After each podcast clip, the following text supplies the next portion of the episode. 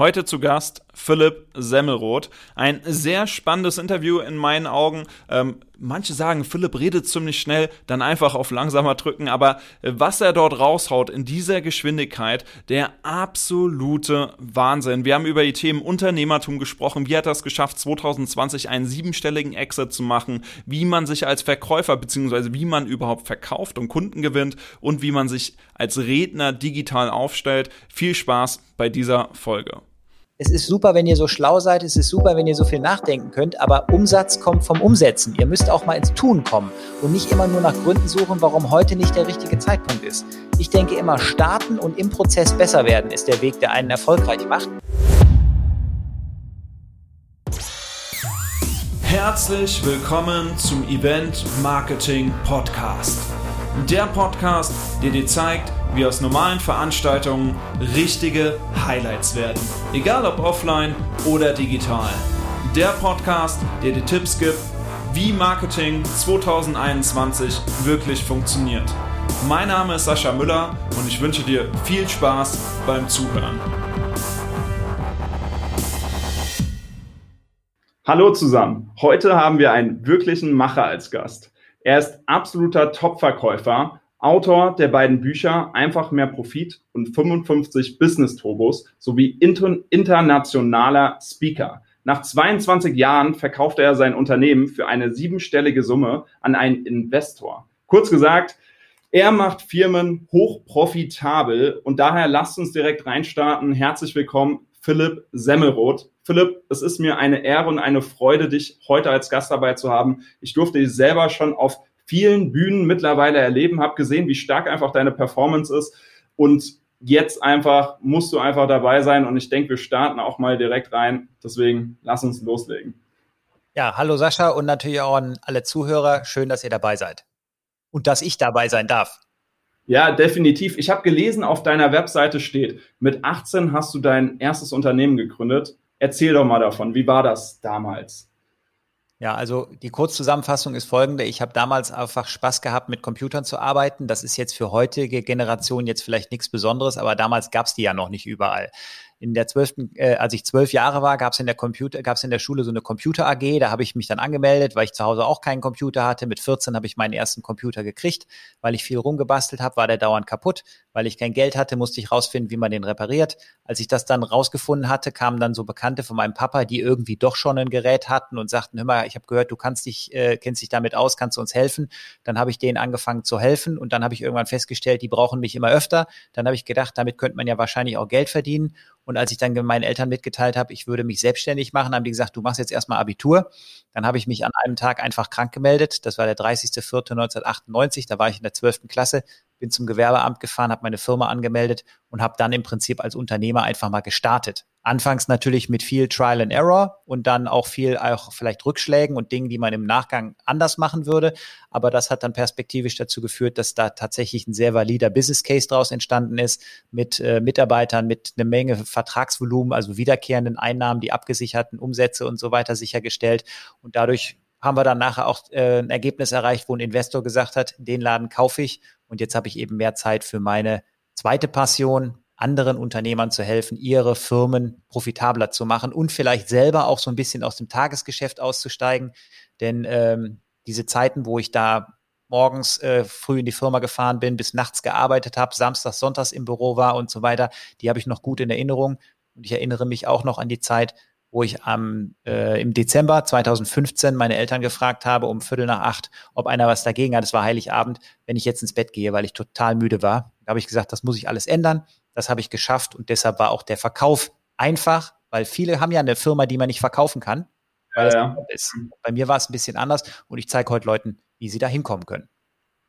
Ja, verrückt. Also war tatsächlich die Firma, die du mit 18 gestartet hast, wo du direkt am Anfang losgelegt hast, auch die Firma, die am Ende für die siebenstellige Summe, wie ich in der Anmoderation gesagt hatte, dann verkauft wurde. Das heißt, ähm, gestartet, direkt durchgezogen und das Ding groß gemacht am Ende.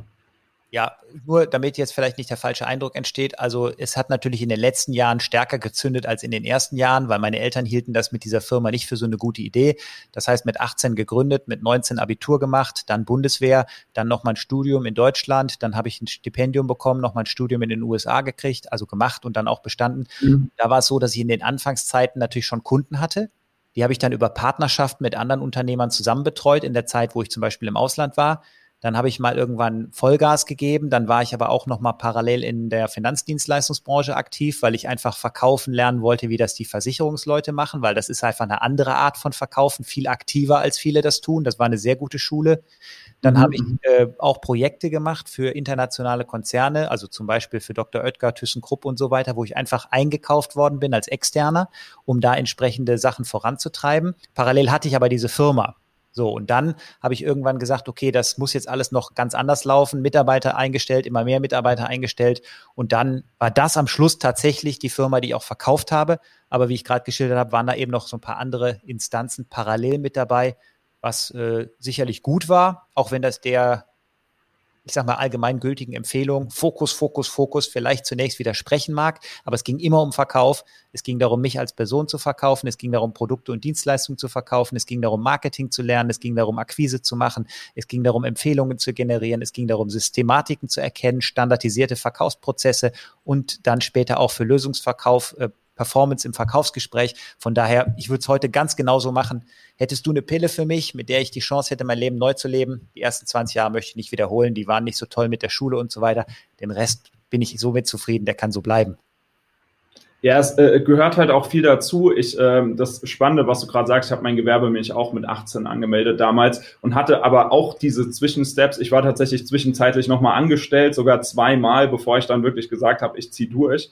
Deswegen, natürlich, es ist äh, so eine Sinuskurve, mal mit Höhen, mal mit Tiefen. Und zum Schluss hast du ja bewiesen, dass der Fokus sich definitiv gelohnt hat. Sonst wäre es nicht passiert. Und du hast eine spannende Sache gesagt, eben, als du davon gesprochen hast. Du hast geschaut, wie du das Unternehmen zum Laufen bringst, ohne dass du als Gründer, als Unternehmer die ganze Zeit an dem Unternehmen beteiligt bist. Und jetzt würde mich brennend interessieren und ich glaube auch ganz viele Zuhörer, was muss man denn dafür tun, dass man als Unternehmer nicht mehr so aktiv da drin ist im Tagesgeschäft? Was sind so deine Stellschrauben, wo du gesagt hast, die haben mich jetzt weitergebracht, dass das so funktioniert hat, mich da auszugliedern? Ja, also es ist ja so, auch wenn ich heute meine Beratungen mache, es gibt in jeder Firma immer einen Engpass. Es gibt mehrere Engpässe, aber einer, der ganz speziell drückt. Manchen ist das nicht so ganz klar, aber das fällt dann in der Erstanalyse relativ schnell auf. Und zwar, du musst dir als erstes Gedanken um dein Marketing machen, damit Leute überhaupt erstmal von deiner Existenz Kenntnis erlangen, damit sie auf dich aufmerksam werden, weil du kannst ja nichts verkaufen, wenn dich keiner kennt.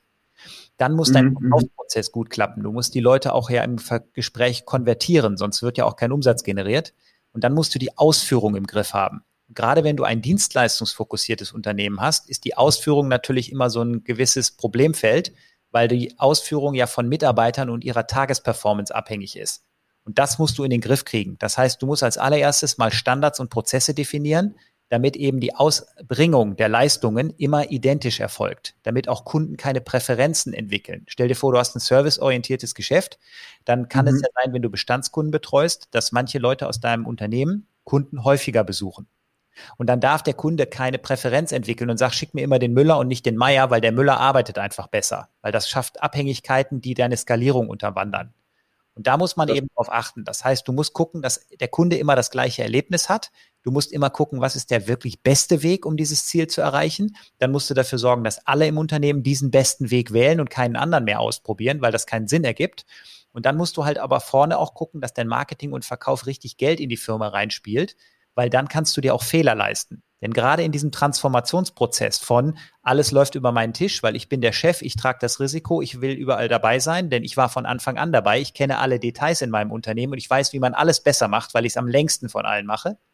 Bis mhm. zu dem Punkt, wo du sagst, pass mal auf, Leute, ruft mich mal nur noch an, wenn ihr gar nicht mehr klarkommt. Wenn ihr 80 Prozent von dem Ergebnis ohne mich erreicht, braucht ihr mich gar nicht zu fragen.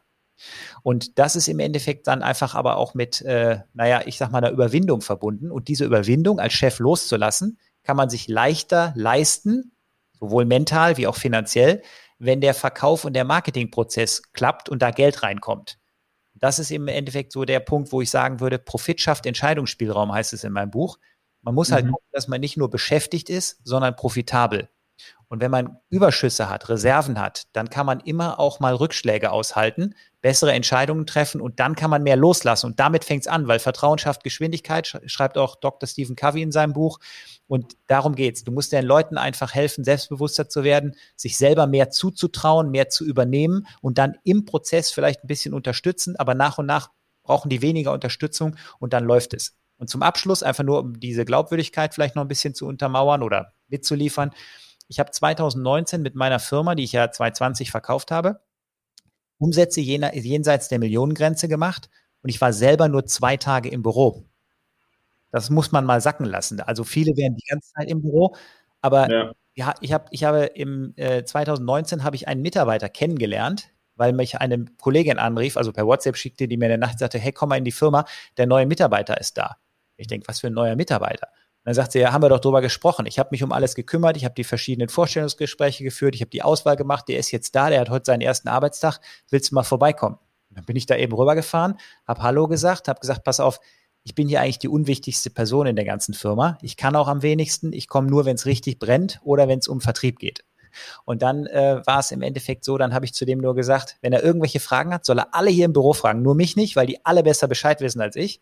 Und wenn es richtig gut läuft für ihn, habe ich gesagt, dann sehen wir uns das nächste Mal auf der Weihnachtsfeier. Und so war es dann auch. Und der hat nur gedacht, was ist das für eine Firma, wo ich hier arbeite? Aber das ist wirklich das Extrem, wo ich nachher hin die Firma entwickelt habe. Und das ist eben auch das, was ich heute mit Menschen teilen möchte, weil das Leben ist dann schöner, wenn es so läuft. Ja, krasse Story. Also das ist wirklich der Wahnsinn. Ich würde das gerne nochmal runterbrechen. Das heißt, ähm, Punkt Nummer eins, was man auf jeden Fall machen muss, ist, dass man Strukturen schaffen muss, Automatisierung beziehungsweise Prozesse, hast du gesagt, die immer wieder gleich ablaufen, sodass jeder weiß, okay, ähm, das Projekt kommt, kommt rein und dann muss es so und so umgesetzt werden, richtig?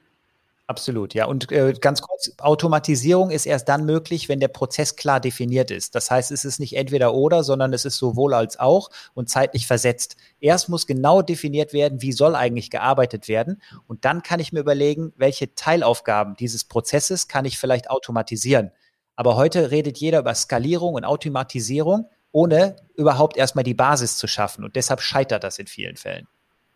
Ja, okay, verstehe. Das, äh, und der Punkt Nummer zwei ist äh, die Mitarbeitermotivation. Das heißt, Mitarbeiter müssen ja auch motiviert werden, das Ganze zu machen. Sagst du, das sind so die zwei Stellschrauben, wie man es schafft, sich als Unternehmer zurückzuziehen und dass das Unternehmen von selbst läuft, dass man sagt, ähm, Prozesse und Motivation, das sind so die Schlüsselbegriffe. Oder ist noch ein dritter Punkt an der Stelle wichtig? Ja gut, das ist jetzt eine Vorlage, die kann ich als Verkäufer nicht ungenutzt lassen. In meinem Buch Einfach mehr Profit geht es tatsächlich um die drei Stellschrauben, die man als Unternehmer drehen müsste.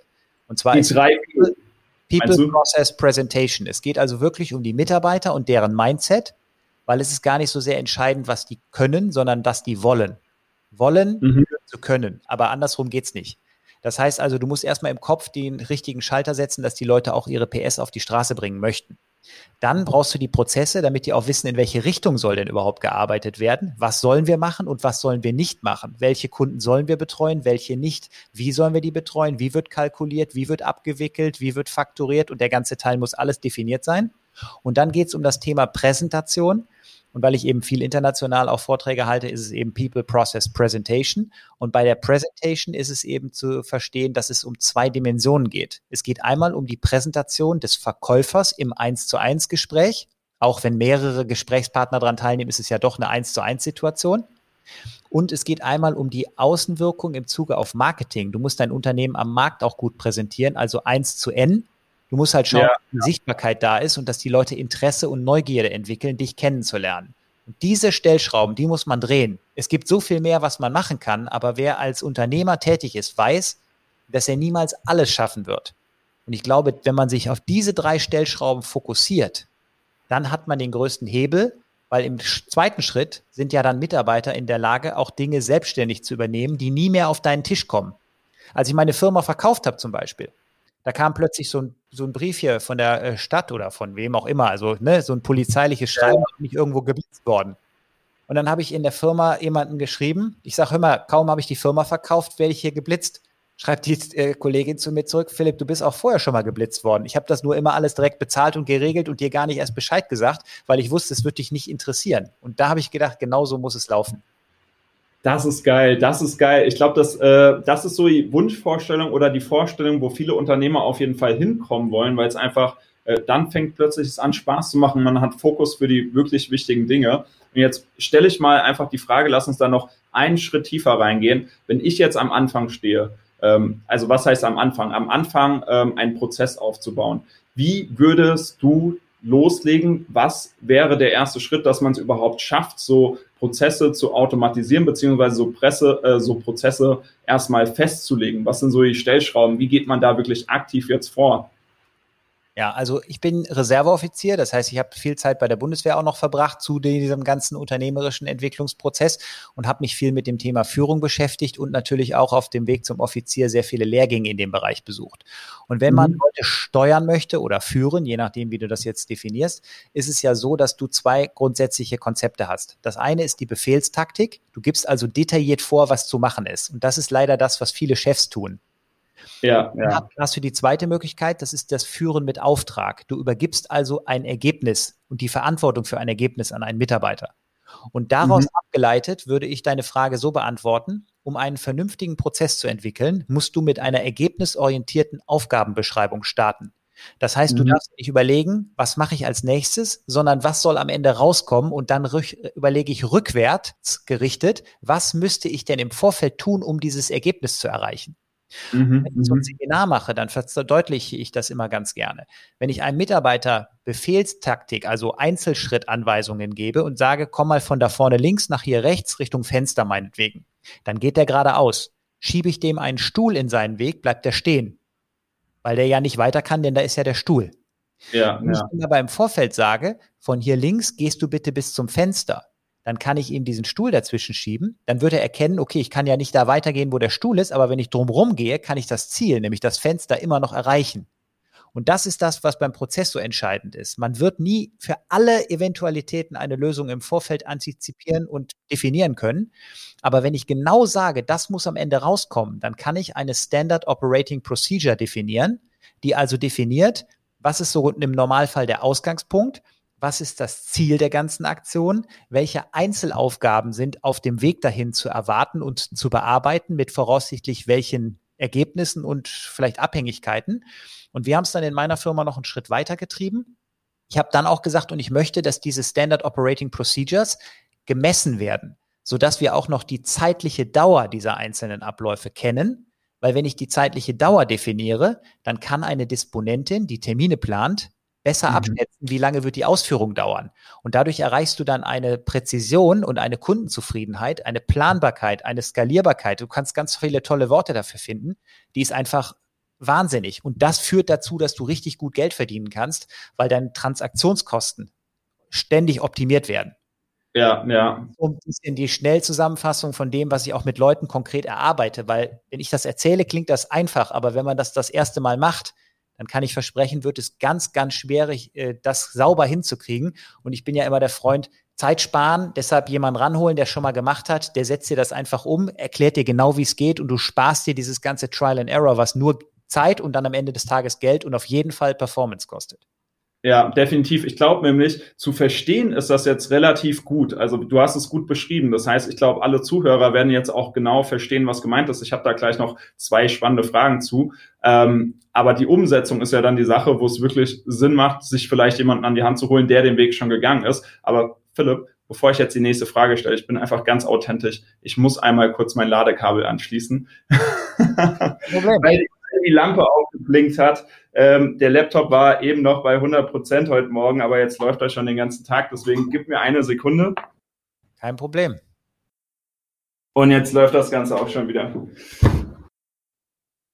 Das ist jetzt auch eine Vorlage, die ich gerne nutze. Das ist das, was ich zum Beispiel auch als Speaker immer gerne rüberbringe, diese Authentizität.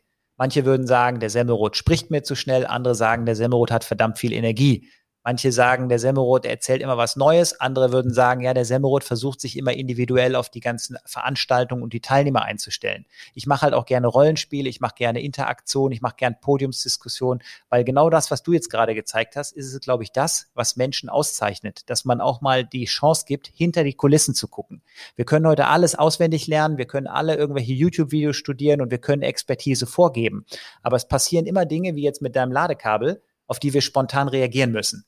Und wer mhm. das nicht gut kann, der bringt auch mehr Umsetzungsenergie bei Speeches oder bei Trainings oder überhaupt bei Zusammenarbeiten mit Teams und Firmen auf die Straße, weil die Leute einfach merken, das ist keine standardisierte Prozedur, die hier einfach runtergerattert wird, wie wir das alle in der Schule leidhaft über Jahre erleben mussten, sondern hier wird wirklich situativ entschieden, was ist der beste Weg. Und so wie du dein Ladekabel jetzt innerhalb von kürzester Zeit gefunden hast, äh, ist es halt auch immer eine Frage der Vorbereitung. Hättest du jetzt keins, müsstest du erst eins kaufen, wärst du eben schlecht organisiert gewesen. Aber du bist halt grundsätzlich vorbereitet und du musst im richtigen Moment einfach nur wissen, was ist mein Ziel? Und das bringt uns einfach wieder zurück zu diesem ergebnisorientierten Handeln. Du willst, dass die Kamera weiterläuft und das Licht nicht ausgeht. Und dann überlegst du ganz schnell, was muss ich machen? Und das funktioniert nur mit diesem Mindset, nicht mit einer Checkliste, äh, Kamerakabel anschließen. Ja, wo überhaupt? Verstehst du? Das war jetzt einfach eine Brücke, die musste ich jetzt nutzen. Und das finde mhm. ich ist eben das, was äh, das da draußen auch so spannend macht. Das macht das Ganze ja auch authentisch und äh, allgemein im Event-Business. Ich gehe jetzt nämlich mal aufs Event-Business ein. Man kann den besten Plan der Welt haben bei Veranstaltungen und das kennst du als Speaker ja auch bestens. Es gibt kein Event, wo nicht irgendwas spontan passiert, wo man entweder als Speaker auf der Bühne reagieren muss oder als Veranstalter. Und die Kunst ist es ja immer, ähm, also ich sage immer, es können so viele Probleme kommen, wie es nur gibt. Wenn der Teilnehmer am Ende glücklich nach Hause geht und im Best Case sogar, sage ich immer, nichts davon mitkriegt, was überhaupt im Hintergrund alles gerade passiert ist, was vielleicht schiefgelaufen ist, dann hat man richtig reagiert, dann hat man alles gelöst. Absolut. Und das kenne ich nicht nur als Unternehmer und vielleicht auch als Mensch und als Speaker, sondern auch eben in der Rolle als Offizier. Denn da kriegst du schon früh beigebracht, kein Plan äh, überlebt Feindkontakt. Das heißt, es ist einfach wichtig, einen Plan zu haben, damit man vielleicht linke, rechte Grenze des Handlungsspielraums definiert. Und da drin muss man einfach flexibel handeln. Und das ist eben das, was ich persönlich auch spannend finde. Wenn du grob weißt, was ist eigentlich das, was rauskommen soll, dann musst du einfach gucken, was passiert. Du kannst ja auch als Speaker nicht 100% steuern, haben die alle Bock, war der Vorredner gut, ist der nächste Redner gut, ist das schon überreizt, haben, müssen die eigentlich eine Pause machen, war das Essen schlecht? Und das ist eben das, was auch die Zusammenarbeit, also was viele Veranstalter mir gesagt haben, was an der Zusammenarbeit mit mir gut finden. Sie sagen, Semmerut, du bist so unkompliziert. Du sagst immer, ja, ja, wird schon. Ich bin auch entspannt, weil ich einfach mein Zeug kenne. Mir ist der Beamer schon ausgefallen, mir ist der Laptop schon ausgefallen. Also das sind meistens ja Dinge, für die ich gar nicht verantwortlich bin. Ja, Aber dann ja. stehe ich da nicht und sage, mal, Technik, was ist das hier für Mist? Dann sage ich, hören Sie mal, die Folien waren eh nur für Sie, ich kann mein Zeug. Und dann machst du einfach weiter im Text. Und im Hintergrund bauen Leute das alles wieder auf. Und ich glaube, das ist es eben auch, wo dann Teilnehmer auch wirklich diesen Aha-Moment haben und denken, da ist aber einer wirklich sattelfest. Und das ist, glaube ich, das, was wir als Speaker auch immer liefern müssen, diesen Glaubwürdigkeitsaspekt. Weil die Leute kommen nur in die Umsetzung, wenn sie völlig zweifelsfrei daran glauben können, dass das funktioniert und funktioniert hat und dass da jemand auch wirklich weiß, wie es geht. Weil alle Menschen haben ja Angst und zögern gerne. Und zögern mhm. ist menschlich, hilft aber nicht. Und das muss man einfach immer wieder auf dem Schirm haben. Ja, es strahlt auch eine ganz andere Energie auf der Bühne aus, wenn wir mal beim Thema Bühne bleiben ähm, wenn man seinen Inhalt kennt und halt nicht abhängig ist von dem, dass jetzt die Folie läuft oder ähm, wenn was spontan passiert, dass man halt reagieren kann. Weil es gibt halt auch ultra viel Sicherheit auf der Bühne zu stehen einfach und diese Ausstrahlung merkt das Publikum. Weil das Publikum fühlt sich natürlich viel mehr abgeholt, wenn die da wissen, okay, da ist jemand selbstbewusst, inhaltlich egal ob jetzt Flipchart da ist, PowerPoint läuft oder dann bricht plötzlich sonst was zusammen oder das Mikro geht nicht mehr. Äh, man weiß souverän damit umzugehen und los geht's. Und darum kommt, äh, darauf kommt es, glaube ich, an, dass man, egal welche Situation sie bestmöglich löst, haben wir ja gerade schon festgestellt. Und ähm, da bist du natürlich auch top. Wir haben jetzt schon zweimal habe ich dich ähm, auf der Bühne erlebt, wo meine Agentur auch mit dabei war und die Regie betreut hat. Und beide Male, da lief alles. In dem Fall hat man aber auch gemerkt im Vergleich zu anderen äh, tatsächlich, wer jetzt wirklich souverän vorbereitet ist auf alles und weiß, okay, hier ist meine Präsentation, ich bin dann 20 Minuten vorher zum Verkabeln da, wo man einfach weiß, du weißt, wie der Prozess abläuft, du bist da selbstsicher und das funktioniert einfach. Das, das macht halt dann auch Spaß in der Zusammenarbeit am Ende zwischen Kunden, Speaker und alles Ende, wenn wir mal aufs Eventgeschehen jetzt ähm, zukommen wollen, ja. Genau, und auch da muss man in dieser Rolle einfach dann authentisch bleiben. Also sobald ich jetzt, sagen wir, auf der Bühne bin, ist auch alles cool und da wird auch kaum einer hinterher sagen, auch der Semmerot wirkte nervös. Aber was ich persönlich immer spannend finde, trotz der ganzen Routine, trotz der zahlreichen Events, trotz der internationalen Events, die jetzt für mich deshalb so spannend sind, weil ich hatte in der Schule eine 5 in Englisch Ich habe dann mhm. im USA studiert und einen Abschluss 1,0 gemacht. Das heißt, man kann das schon lernen, wenn man wirklich will und die Rahmenbedingungen passen. Das heißt, mein Englisch ist sicherlich auch gut, aber trotzdem ist es ja immer mit einer gewissen Anspannung verbunden. Und bevor ich auf die Bühne gehe, muss ich immer 40 Mal auf Toilette rennen. Das heißt also, ich habe immer das Gefühl, ich muss nochmal auf Toilette, ich muss nochmal auf Toilette, ich muss nochmal auf Toilette. Deshalb bin ich kein Freund von so einem fliegenden Start, weil das immer irgendwie Stress für mich ist. Und ich habe auch schon mal mit so einem Urologen gesprochen, wo ich gesagt habe, mal, ich bin ja gar nicht nervös, aber trotzdem ist es immer so, dass ich davor denke, ich muss nochmal auf Klo. Er sagt er, ja, ist halt so, ist halt Kopfsache. Das ist das, was ich nicht in den Griff kriege. Und das finde ich für mich ist immer so das Highlight. Kurz vorher denkst du so, ich muss nochmal auf Klo, hoffentlich muss ich nicht gleich auf der Bühne auf Klo. Und dann geht's los und dann, äh, dann machst du einfach deine Show und dann hast du es gesehen. Dann ist egal, ob es länger dauert, ob einer noch eine Frage hat, dann bist du total entspannt. Und ich glaube, auch das sind Sachen, die man, deshalb habe ich das mal erzählt, wo man einfach den Leuten mal einen Einblick geben muss. Keiner von uns ist eine Maschine. Wir müssen nur lernen, mit den Dingen, die wir super können und denen, die wir nicht so gut können, irgendwie einen Weg zu finden, der für alle anderen passt. Und dann ist aber auch eben wichtig, dass jeder einen Partner hat, der ihn, der ihn da an der einen oder anderen Stelle super unterstützt, weil gerade für uns Speaker ist es eben auch von Vorteil, wenn da hinten Profis im Licht- und im Tonbereich sitzen, die jetzt auch vielleicht für alles eine Lösung haben, weil mal brauchst du ein Handmikrofon, mal brauchst du ein Kopfmikrofon, mal möchtest du ein anderes Licht, mal möchtest du deinen eigenen Laptop verwenden. Und deshalb ist es, glaube ich, auch immer so ein Zusammenarbeiten. Also ein wirkliches Zusammenarbeiten. Auch wenn der Speaker den Applaus kriegt, auch wenn der Speaker im Rampenlicht steht, ohne euch alle da draußen, wären wir alle nicht nur arbeitslos, sondern auch unsichtbar, weil ohne Licht ist schon mal dunkel im Raum und ohne Ton hört dich keiner. Das heißt also, das ist das, weshalb ich auch gerne diesen Kontakt zu Menschen wie dir halte, unabhängig davon, dass ich dich als Typ cool finde, aber so auch von eurer ganzen Branche, weil wir sind eben zusammen dafür da, den Teilnehmern ein wahnsinnig cooles Erlebnis zu bieten. Und deshalb ist es aus meiner Sicht auch unangebracht, wenn du als Speaker wie so eine Diva da kommst und allen anderen das Gefühl gibst, ihr seid nur dafür da, damit ich hier meinen Job machen kann, sondern für mich ist das eine Komposition aus Einzelwerken. Da sagst du was. Also kennt man oft genug ähm, Speaker, die vielleicht gar nicht sogar mit allen reden, sondern nur mit dem Geschäftsführer und die anderen werden schon gar nicht angeguckt es ist mich am Ende tatsächlich halt das Zusammenspiel, weil ähm, ein Event wird nicht gut, wenn der Speaker nicht funktioniert, ein Event wird aber auch nicht gut, wenn das Eventmanagement nicht funktioniert und ein Event wird aber auch nicht gut, wenn der Veranstalter keinen Bock hat. Am Ende ist es so ein Zusammenspiel von allen Parteien, dass man sagen kann, es wird ein Highlight, der Gast ist abgeholt und das Coole ist ja, ähm, ich sage auch immer, der Gast wird am Ende vielleicht vergessen haben, was man gesagt hat. Der Gast wird vielleicht am Ende sogar den Namen der Veranstaltung vergessen haben, aber er wird niemals vergessen haben, wie er sich in dem Moment gefühlt hat, als er zum Beispiel deinen Vortrag gehört hat. Ähm, bei deinem Vortrag, ich persönlich habe ihn aus der Regie gehört, hat sich ein bisschen angefühlt wie ein Arschtritt. ja, das, das ist ja auch häufig das, was die Leute mir sagen. Gestern hat mir erst wieder einer geschrieben, weil er hat virtuell was geguckt. Er hat gesagt, er hat wortwörtlich geschrieben, vielen Dank für den virtuellen Arschtritt, weil ich den Leuten halt auch immer klar mache, es ist super, wenn ihr so schlau seid, es ist super, wenn ihr so viel nachdenken könnt, aber Umsatz kommt vom Umsetzen. Ihr müsst auch mal ins Tun kommen und nicht immer nur nach Gründen suchen, warum heute nicht der richtige Zeitpunkt ist. Ich denke immer, starten und im Prozess besser werden ist der Weg, der einen erfolgreich mhm. macht. Und es ist doch nicht wichtig, dass es vielleicht beim ersten Mal nicht klappt. Aber es klappt ja auch nicht, wenn du nicht loslegst. Das heißt, die Chancen sind größer, wenn du mal wirklich ins Tun kommst. Und ich versuche halt immer auch durch diese Beispiele, die ich auf meine Person beziehe, ähm, zu untermauern, dass das schon mal funktioniert hat und dass ich wirklich fest davon äh, überzeugt bin, dass das auch für andere funktioniert.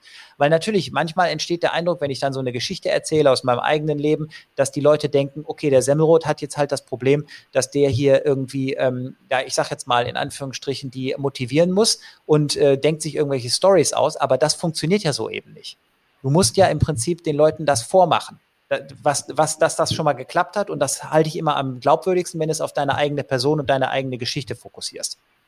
Ja, definitiv. Kann ich so unterschreiben. Jetzt habe ich tatsächlich auch gestern auf Instagram gesehen, du hast so ein richtig fettes Studio zu Hause. Also was heißt fett? Du hast dein Büro umgebaut zum Queenscreen Studio. Sehen wir auch gerade sehr authentisch. Hinter dir ist die grüne Leinwand gerade.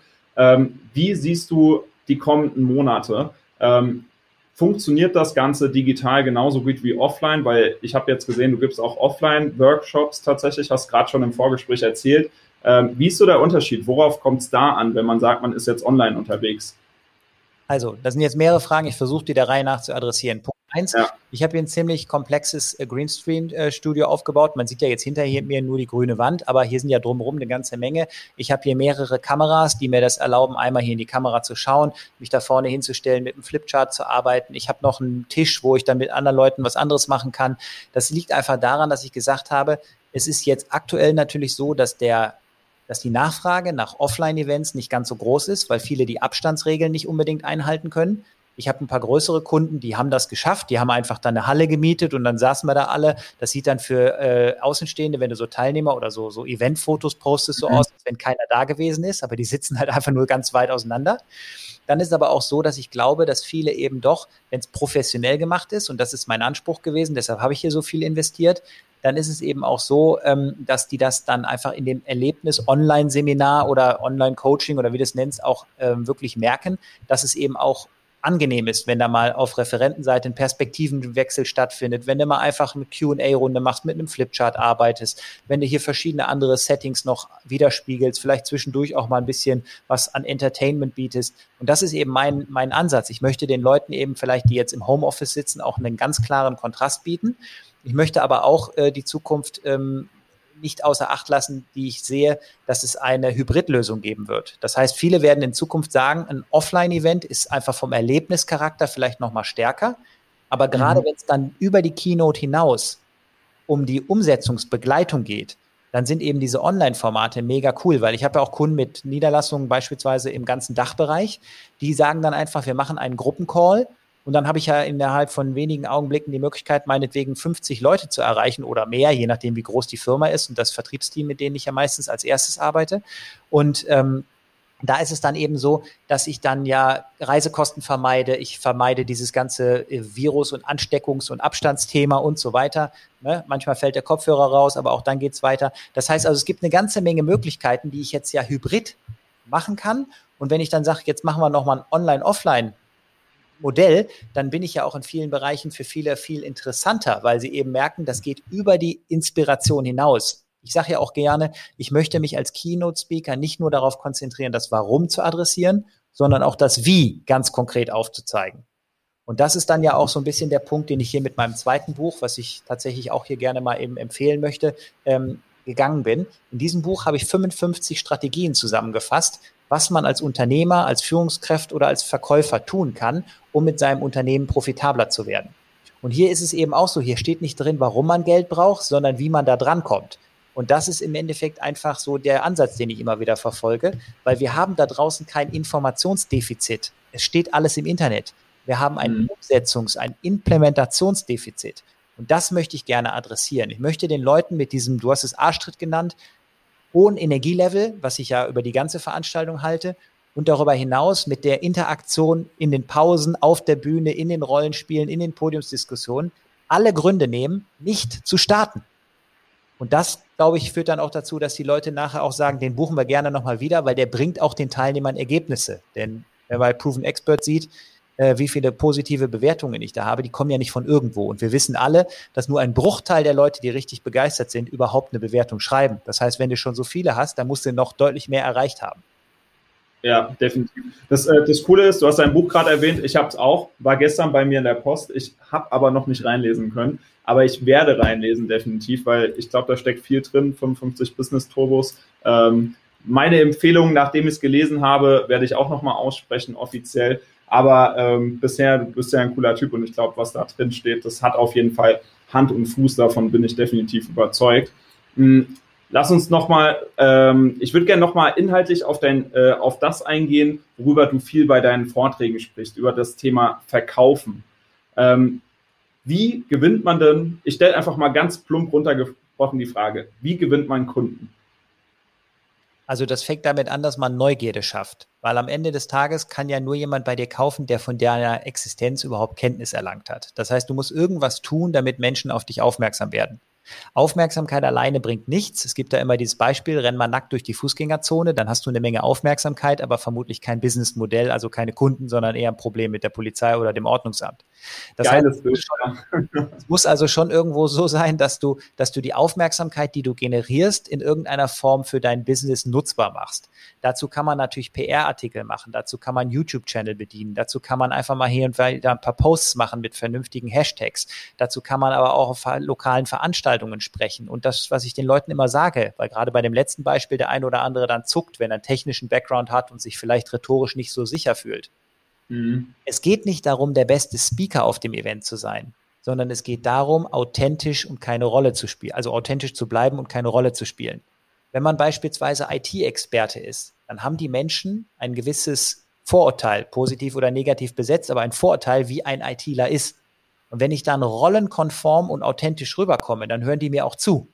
Auch wenn der nächste Redner rhetorisch gesehen vielleicht besser ist. Aber das mhm. macht meinen Vortrag nicht schlecht. Trotzdem ist ja ein Vortrag gerade eine Möglichkeit, ganz andere Distributionskanäle zu erschließen, weil wenn ich auf der Bühne stehe und da stehen 200 Leute oder sitzen 200 Leute, je nachdem, was für ein Event ist oder mehr, dann habe ich ja mit einer Botschaft und vielleicht einer Stunde Arbeit, also weil ich eine Stunde auf der Bühne stand, 200 Leute erreicht, die vielleicht dann auch noch was dazu posten, im Nachgang darüber sprechen. Das heißt, es ist noch eine Unbekannte an Multiplikationsfaktor denkbar. Und das ist, glaube ich, einfach so der Punkt. Du musst irgendwas machen und vielleicht, das kann ich ja an der Stelle auch mal erzählen, ähm, muss man auch Dinge tun, von denen alle anderen sagen, die sind einfach bescheuert. Meine allererste Werbeaktion, als ich damals diese, ich nenne die jetzt mal Schülerfirma gegründet habe, war ja, ich hatte ja kein Geld, ich hatte keine Infrastruktur, ich hatte kein Marketing, ich, ich, wusste nicht, wie das geht. Und damals war das so, Internet war nicht wie heute überall verfügbar. Da hatte man einen Account bei AOL, da musste man 14,80 Mark bezahlen ähm, und dann äh, gab es zwei Stunden gratis surfen. Danach kostete jede Minute 10 Pfennig oder irgend sowas. Also es war ein relativ teures Unterfangen und man konnte erst um 9 Uhr online gehen, weil nur dann der, der Mondscheintarif von der Telekom galt. Vorher war das ja auch noch zu teuer. So, das heißt also, wir hatten auch nicht alles online verfügbar. Und was ich dann mhm. einfach gemacht habe, ist, ich habe zum Beispiel ein Foto genommen von einem Computer, das war schwarz-weiß, weil mein Drucker konnte nur schwarz-weiß. Habe das einfach äh, genommen, habe drunter geschrieben, wenn Ihrer kaputt ist, helfe ich Ihnen. Bisschen ausführlicher, aber so ganz grob, es war nur eine Seite. Dann habe ich das in Umschläge gepackt, die kein Fenster hatten und habe das alles hier selber gefalzt, wie ich später gelernt habe, wie man das professionell nennt. Aber also hier ewig gefaltet. Dann hatte ich 3000 solcher Umschläge hergestellt und dann bin ich abends einfach um die Häuser spaziert, weil mir überdacht, dass ein bisschen unangenehm war, da vom Briefkasten zu Briefkasten zu laufen. Aber abends war ja keiner da. Das heißt, ja. ich habe es dann abends gemacht. Und dann war meine Theorie einfach, dass niemand einen Briefumschlag, der in deinem persönlichen Briefkasten liegt, der von außen nicht erkennbaren Inhalt enthält, weil es keinen Werbeaufdruck hat, gar nichts, wegschmeißt. Und dann haben viele Leute diesen Briefumschlag geöffnet, durch das Bild und den Text dazu direkt erkannt, was ich tue. Und dadurch sind extrem viele Kunden entstanden. Und im mhm. Zuge meiner Diplomarbeit habe ich dazu auch mal die Zahlen ausgewertet. Das lasse ich an dieser Stelle jetzt hier weg, weil das die Leute nur verwirrt. Aber der Punkt ist halt einfach, mit einem ganz kleinen Investment und alles eben mal schnell selber gemacht, völlig unprofessionell, wie man heute sagen würde, habe ich viele, viele 10.000 Euro Umsatz generiert, weil es eben funktioniert hat. Deshalb würde ich deine Frage so beantworten, es ist erstmal nicht so ganz entscheidend, was ich mache, sondern dass ich etwas mache. Und wenn ich mehrere Sachen mache, die kritisch auswerte, dann kann ich danach ja durchaus im zweiten und dritten Anlauf entscheiden, welche der vielleicht zehn oder zwölf oder 15 im ersten Schritt gewählten Strategien ich nicht weiter verfolgen sollte und bei welchen ich stärker einsteigen sollte. Und dann habe ich automatisch irgendwann auch einen Weg gefunden, der für mich funktioniert. Ich will das einfach nur ein bisschen ausführlicher beantworten und nicht einfach nur sagen, schalten Sie Facebook-Anzeigen, weil ich glaube, das ist nicht der Weg. Es ist immer ja. abhängig davon, wer bin ich, wo will ich hin, was habe ich für eine Zielgruppe, wie kann ich meine Message verpacken, welches äh, Unternehmensumfeld habe ich, welche Wettbewerbssituation habe ich, welche regionalen äh, Rahmenbedingungen habe ich, sprich kann ich global arbeiten oder nur mit Kunden im direkten Umkreis und so weiter und so weiter. Und das sind ja, wie gesagt, auch die Sachen in meinen Coachings, wo ich mit den Leuten tatsächlich die Strategien zu erarbeite, damit es danach auch funktioniert. Mhm. Das heißt, in deinen Augen ist äh, Kundengewinnung auch erstmal individuell. Es gibt jetzt nicht den klaren Blueprint, jedes Unternehmen sollte das jetzt so und so machen, sondern verschiedene Maßnahmen werden getestet, ausgewertet und die Maßnahmen, die funktionieren, darauf bezieht man sich dann und spezialisiert sich. Absolut. Und zwar einfach aufgrund der Tatsache, dass selbst wenn ich jetzt heute wüsste, was funktioniert, ist ja nicht garantiert, dass das meinetwegen in ein Jahr später immer noch funktioniert, weil der Markt entwickelt sich ja auch weiter. Und genau deshalb ist es ein kontinuierlicher Test- und Evaluationsprozess, der hier nötig ist. Ja, okay.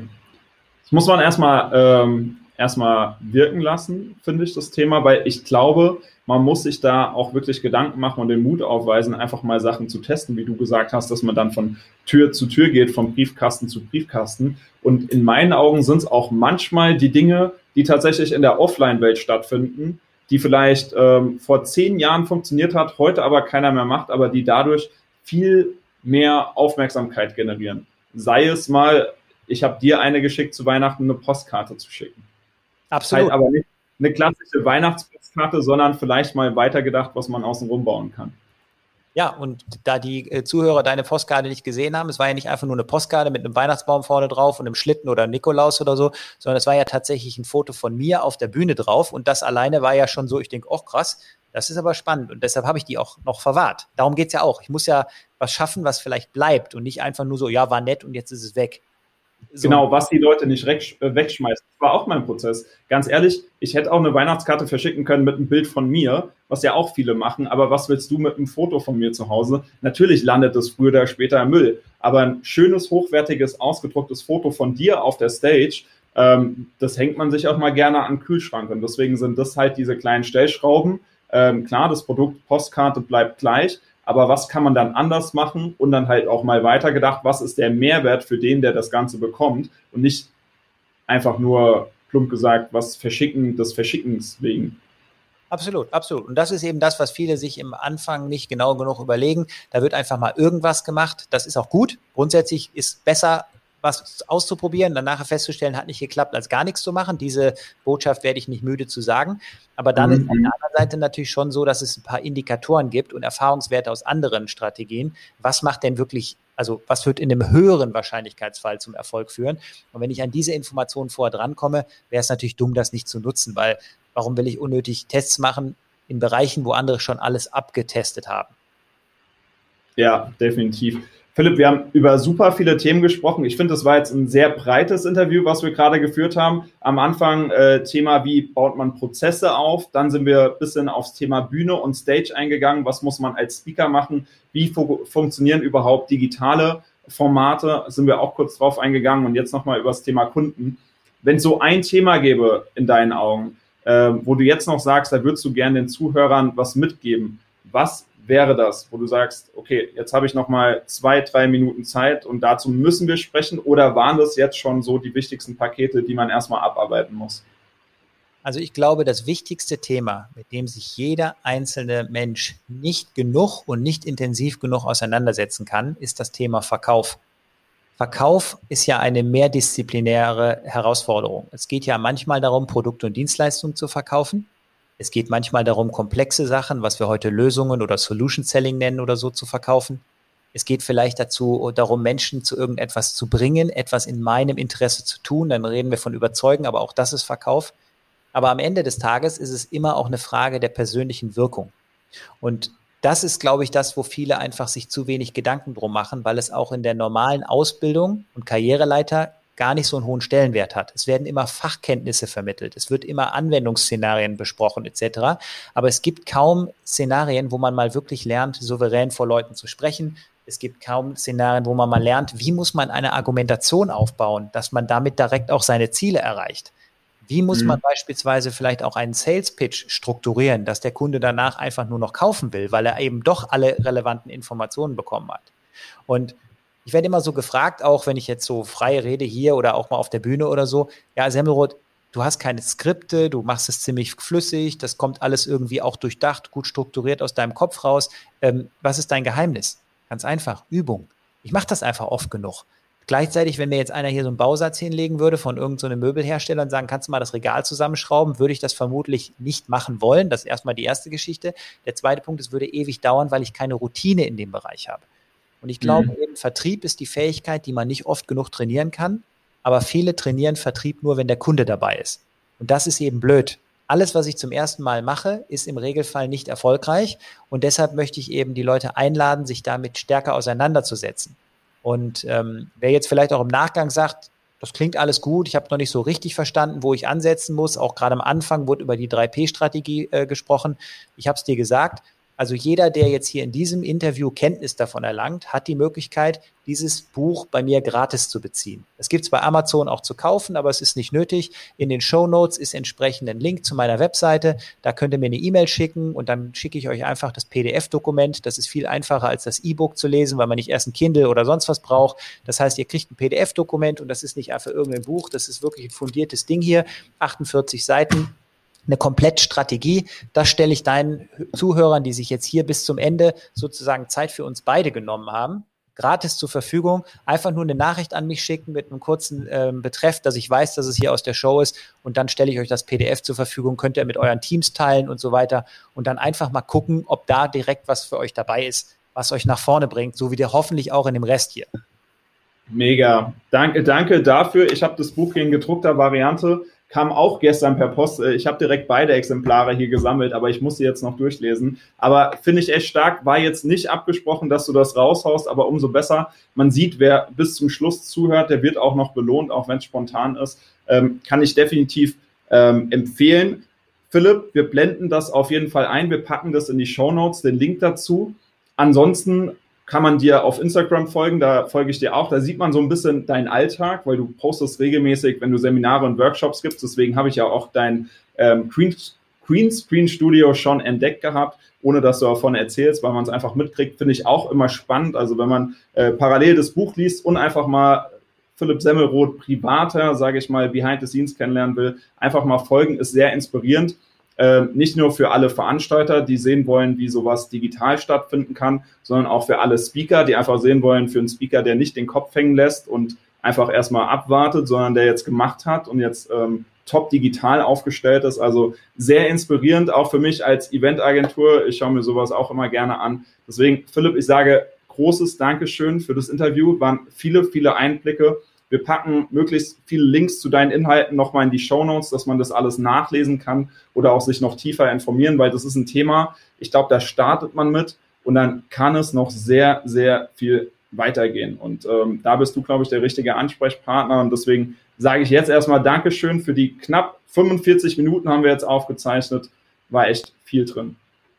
Ja, ich hoffe, es hat sich für alle anderen auch gelohnt. Lasst einen Kommentar da, macht irgendwie ein Feedback äh, für uns sichtbar, teilt diese äh, Folge vielleicht auch mit anderen, für die das interessant sein könnte. Wenn irgendwelche Fragen entstanden sind, die unbeantwortet bleiben, einfach eine Nachricht schicken. Das ist heute alles über einen kurzen Dienstweg möglich. Instagram, Facebook, LinkedIn, ich bin überall zu finden, wer möchte. Es gibt auch ein paar Videos bei YouTube, es gibt ein paar andere Kanäle, über die man mich erreichen kann. Aber jetzt erstmal vielen Dank für eure Ausdauer dieses ganze Interview bis zum Ende zu verfolgen. Und ich hoffe, dieser zeitliche Invest hat sich für euch gelohnt. Vielen Dank auch dir, Sascha, für diese großartige Vorbereitung, denn das ist auch tatsächlich ja wieder ein Qualitätsindikator. Es war alles perfekt vorbereitet. Ich wusste genau, wann muss ich wo sein, etc. Und von daher fand ich es einfach großartig und hoffe, es hat dem einen oder anderen auch gefallen. Super. Danke, Philipp. Wir hören uns.